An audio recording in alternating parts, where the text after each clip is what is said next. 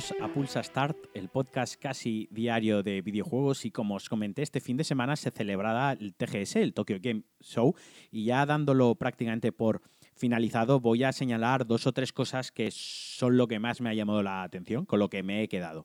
En primer lugar, que más que Tokyo Game Show debería ser el Kojima Game Show porque tuvo dos presentaciones en dos días diferentes y muy, muy largas, con, con un escenario para él solo, donde mostró dos vídeos gameplays también muy extensos de Death Stranding. Ya sabéis, su próximo juego que llega el 8 de noviembre. Y a Kojima le gusta ir desgranando novedades, cositas de la jugabilidad, pero siempre, a mi parecer, con muy buen gusto y con mucho cuidado por los spoilers. Quiero decir, os explico, tenéis dos horas de gameplay en, YouTube, es fácil de encontrar y aunque parece que sean dos horas y dices, joder, ¿cuánto ha enseñado el juego? En realidad no ha enseñado nada. Kojima es muy cuidadoso con lo que quiere que veamos de, sus juegos antes del lanzamiento. También, para quien no lo sepa, él mismo edita los, los trailers. Cuando hay un trailer gameplay o hay un teaser trailer, es el propio Kojima el que monta el tráiler. Además es habitual que en las redes sociales eh, suba muchas fotos de cómo está editando el, el tráiler, de que está en la sala de edición y además siempre al final del tráiler pone edited by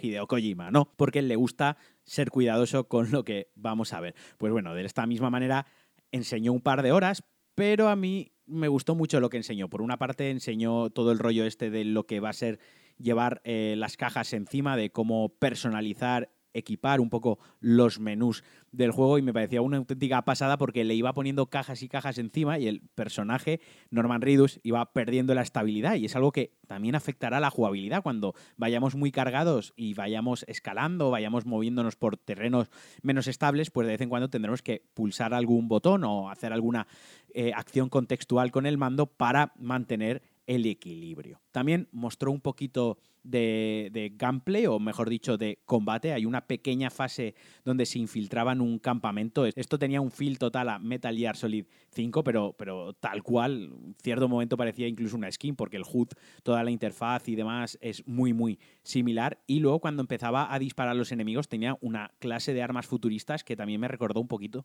a Horizon Zero Dawn. Pero todo con muy, muy buen feel y me gustó muchísimo. Y en la segunda demo que enseñó, era en una habitación, la habitación segura, más o menos como lo ha definido Kojima, donde pues enseña un poquito ciertas acciones que podemos hacer, como mear, podemos beber monster, podemos mirarnos en un espejo, hacer acciones, cambiarnos la ropa y demás. Kojima a través de las redes sociales ha dicho que nos va a hacer sentir muy, muy solos. Es un juego donde la soledad nos va a acompañar y esta habitación será necesaria para tomar descanso del estrés de la soledad, de esta presión agonizante o lo que él quiere que nos presione tanto de esta supuesta soledad que nos hará sentir el juego. Por otra parte, también se mostró un boss, no voy a entrar más en detalles, pero me gustó la idea de que era un boss al uso, old school, clásico, con su barra de vida y que tenía su propia jugabilidad, había que vencerlo.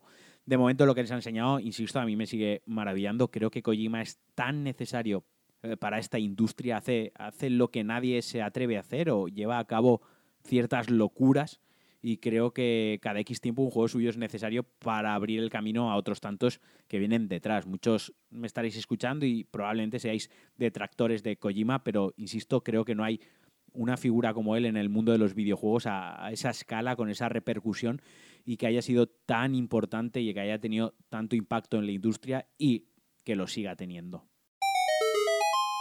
Lo otro que me llamó la atención fue Project Resistance, el, nuevo Resident Evil que ya presentó Capcom con gameplay. Como os comenté la semana pasada, es un multijugador asimétrico, es decir, cuatro jugadores estarán en el lado, digamos, de los héroes, de los buenos, y otro jugador será el villano, será el malo, que desde una sala de control irá preparando trampas a lo largo de la fase, irá invocando criaturas, pues zombies, lickers, el Mr. X, este y demás para joder y matar y que los otros jugadores no escapen del nivel. Pues bueno, ya se ha enseñado un gameplay extension, ya, ya, hay gameplay como tal, se ve el juego en movimiento. Lo primero es que este Resident Evil Engine luce súper bien, tiene unos graficazos. Y luego ha llamado la atención que esta vez no han optado por los héroes clásicos de la franquicia, sino que son cuatro personajes desconocidos. A ver, cabe esperar que luego con los micropagos y con los DLCs vayan llegando los eh, personajes habituales de la franquicia, pero de momento son cuatro desconocidos. Muchos fans al ver el tipo de juegos han sentido decepcionados, incluso en algunos foros como Reddit han movido bastante polvo protestando y quejándose contra el juego, porque no era lo que ellos esperaban. Capcom ya ha dicho que, bueno, ellos intentan ofrecer otro tipo de, juegos, que esto no quiere decir que no se esté desarrollando un Resident Evil clásico, simplemente que quieren ofrecer un Resident Evil multijugador y que les parecía atractivo este modo de juego y que, por favor, confiemos por lo menos a probarlo en alguna alfa o en alguna beta, porque cree que la sensación de los jugadores va a cambiar mucho. Ya os digo, yo lo que he visto me mola bastante porque gráficamente es muy atractivo y luego el rollito este de que hay un cronómetro, tienes cinco minutos para completar la fase. Si haces acciones bien con tus compañeros ganas algo de tiempo. Si la cagas y te quedas en alguna trampa, pues pierdes tiempo. Y todo esto, pues, con el mal rollito, con el todo el survival horror y todos los sustillos que te puede dar Resident Evil. Y por último, otra cosa que también me ha llamado la atención estos días es que hubo una beta cerrada de Call of Duty. Muquita, Pedro, mi compañero de New Game Plus, la pudo probar. Que por cierto, esta semana tenéis capítulo de New Game Plus. Si queréis saber más sobre esta beta, podéis eh, ir a Cuonda, donde veréis el capítulo de New Game Plus. Y Pedro habla de qué tal se ha sentido jugando a esta beta. Y una de las cosas que comentaba, uno de las novedades que a él le gustaba es que ya no había minimapa. Por una parte, Pedro comentaba que esto promovía un poquito el camperismo, porque al no haber mapa, el juego, digamos que era más conservador pero que por otra parte le hacía gracia no esta novedad. Pues bueno, muchos jugadores se quejaron que bueno, al final para eso están las alfas y las betas, ¿no? Son como las nuevas demos y ven un poquito de sonda de, ver los cambios que tal están pareciendo los jugadores y a la mayoría de la gente no le gustó que no hubiese mapa. Primero porque era difícil coordinarse con los compañeros. Ya sabéis que mucha gente juega Call of Duty con matchmaking, ni siquiera utiliza comandos de voz y sí que es cierto que el mapa, pues ver por dónde van tus compañeros, eh, te, pueden te puede ayudar ¿no? a jugar mejor. Y por otra parte, pues también eh, promueve que no haya camperismo, sino que cuando tú usas un arma y ves el puntito rojo, sabes que el enemigo o el jugador del otro equipo está sabiendo dónde está, te obliga a moverte y el juego es más fluido. Así que, bueno, han decidido introducir de nuevo el mapa con algunos cambios, alguna todavía no funciona como siempre, sino que los enemigos aparecen cuando usan ellos su UAV o cuando disparan algún arma especial y demás, pero bueno, supongo que lo irán afinando y lo irán retocando para, sin ser el mapa o el minimapa habitual que tenemos en pantalla, que sea ah, un poco la idea que ellos tenían. Y ya por último, y para acabar, tampoco me quiero enrollar demasiado, estaba jugando a Borderlands 3, que ya os dije que era uno de los lanzamientos más esperados por mí este año. Es una de las sagas que más cariño les tengo y quizás a las que más horas le he metido, sobre todo a Borderlands 2, le metí una barbaridad de horas en PlayStation 3 y luego cuando me compré el PC, cuando di el salto a la Master Race, también le metí muchísimas, muchísimas horas, tanto solo con amigos. Así que yo estaba muy expectante porque el último Borderlands de pre-sequel me dejó un sabor de boca un poco amargo, ¿no? Era más de lo mismo, era como un DLC muy grande, pero que tampoco avanzaba ni en el aspecto gráfico ni jugable, así que a este le tenía muchísimas ganas. Así que el viernes, con la premade de New Game Plus, nos pusimos a jugar, le habremos metido unas 10 horas este fin de semana, que para un juego tan grande, pues obviamente es poquito, me queda muchísimo juego por jugar, pero para lo que a mí me interesaba ver o lo que yo esperaba, los cambios en el gameplay, pues me ha bastado, ¿no? O sea, se nota, ha habido un avance, se dispara muy bien, es un juego muy adictivo, estás todo el rato looteando armas, looteando botín, que al final es un shooter looter de estos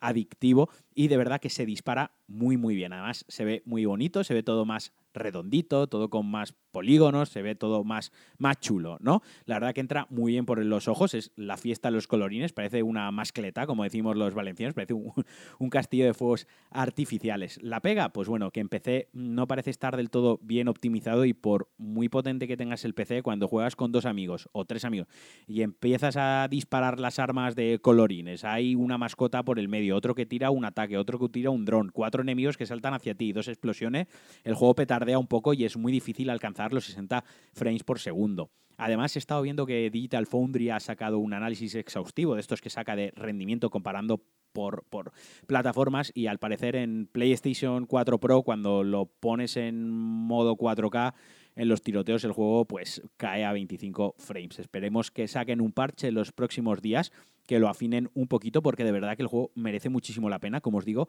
se dispara súper bien, el tono de humor, el sentido del humor no lo ha perdido, es muy divertido y el trabajo de localización y doblaje es excepcional. Ahí no solo hay mucho dinero metido con, buenos actores de doblaje, sino que aparte la localización con, bromas propias eh, españolas y con expresiones y demás. Por ejemplo, hay un momento que dice el claro que sí, guapi, y tonterías de estas que al final son chorradas, pero que no se han limitado a hacer una traducción al uso, la verdad que hace que se agradezca muchísimo. Así que no puedo más que recomendaros el juego, de verdad, si tenéis amigos lo pasaréis muy bien jugando con ellos. Y hasta aquí el Pulsa Start de hoy. Como os he comentado, esta semana hay New Game Plus, donde hablamos largo y tendido de Borderlands 3, también hablamos de Gears of War 5, se habla de la demo de FIFA, se habla también de Call of Duty, se habla de Blasphemous, hemos jugado muchísimo, es casi un programa de dos horas junto a Mukita y junto a Framara, así que si os habéis quedado con más ganas de Pulsa Star, si os habéis quedado con más ganas de oírme, ya lo primero lo siento por vosotros y lo segundo os remito a New Game Plus esta semana. Bueno, espero que haya empezado bien la semana para vosotros, un día más agradeceros que estéis aquí conmigo, os mando un abrazo fuertísimo y nos escuchamos en el próximo Pulsa Start. Adiós.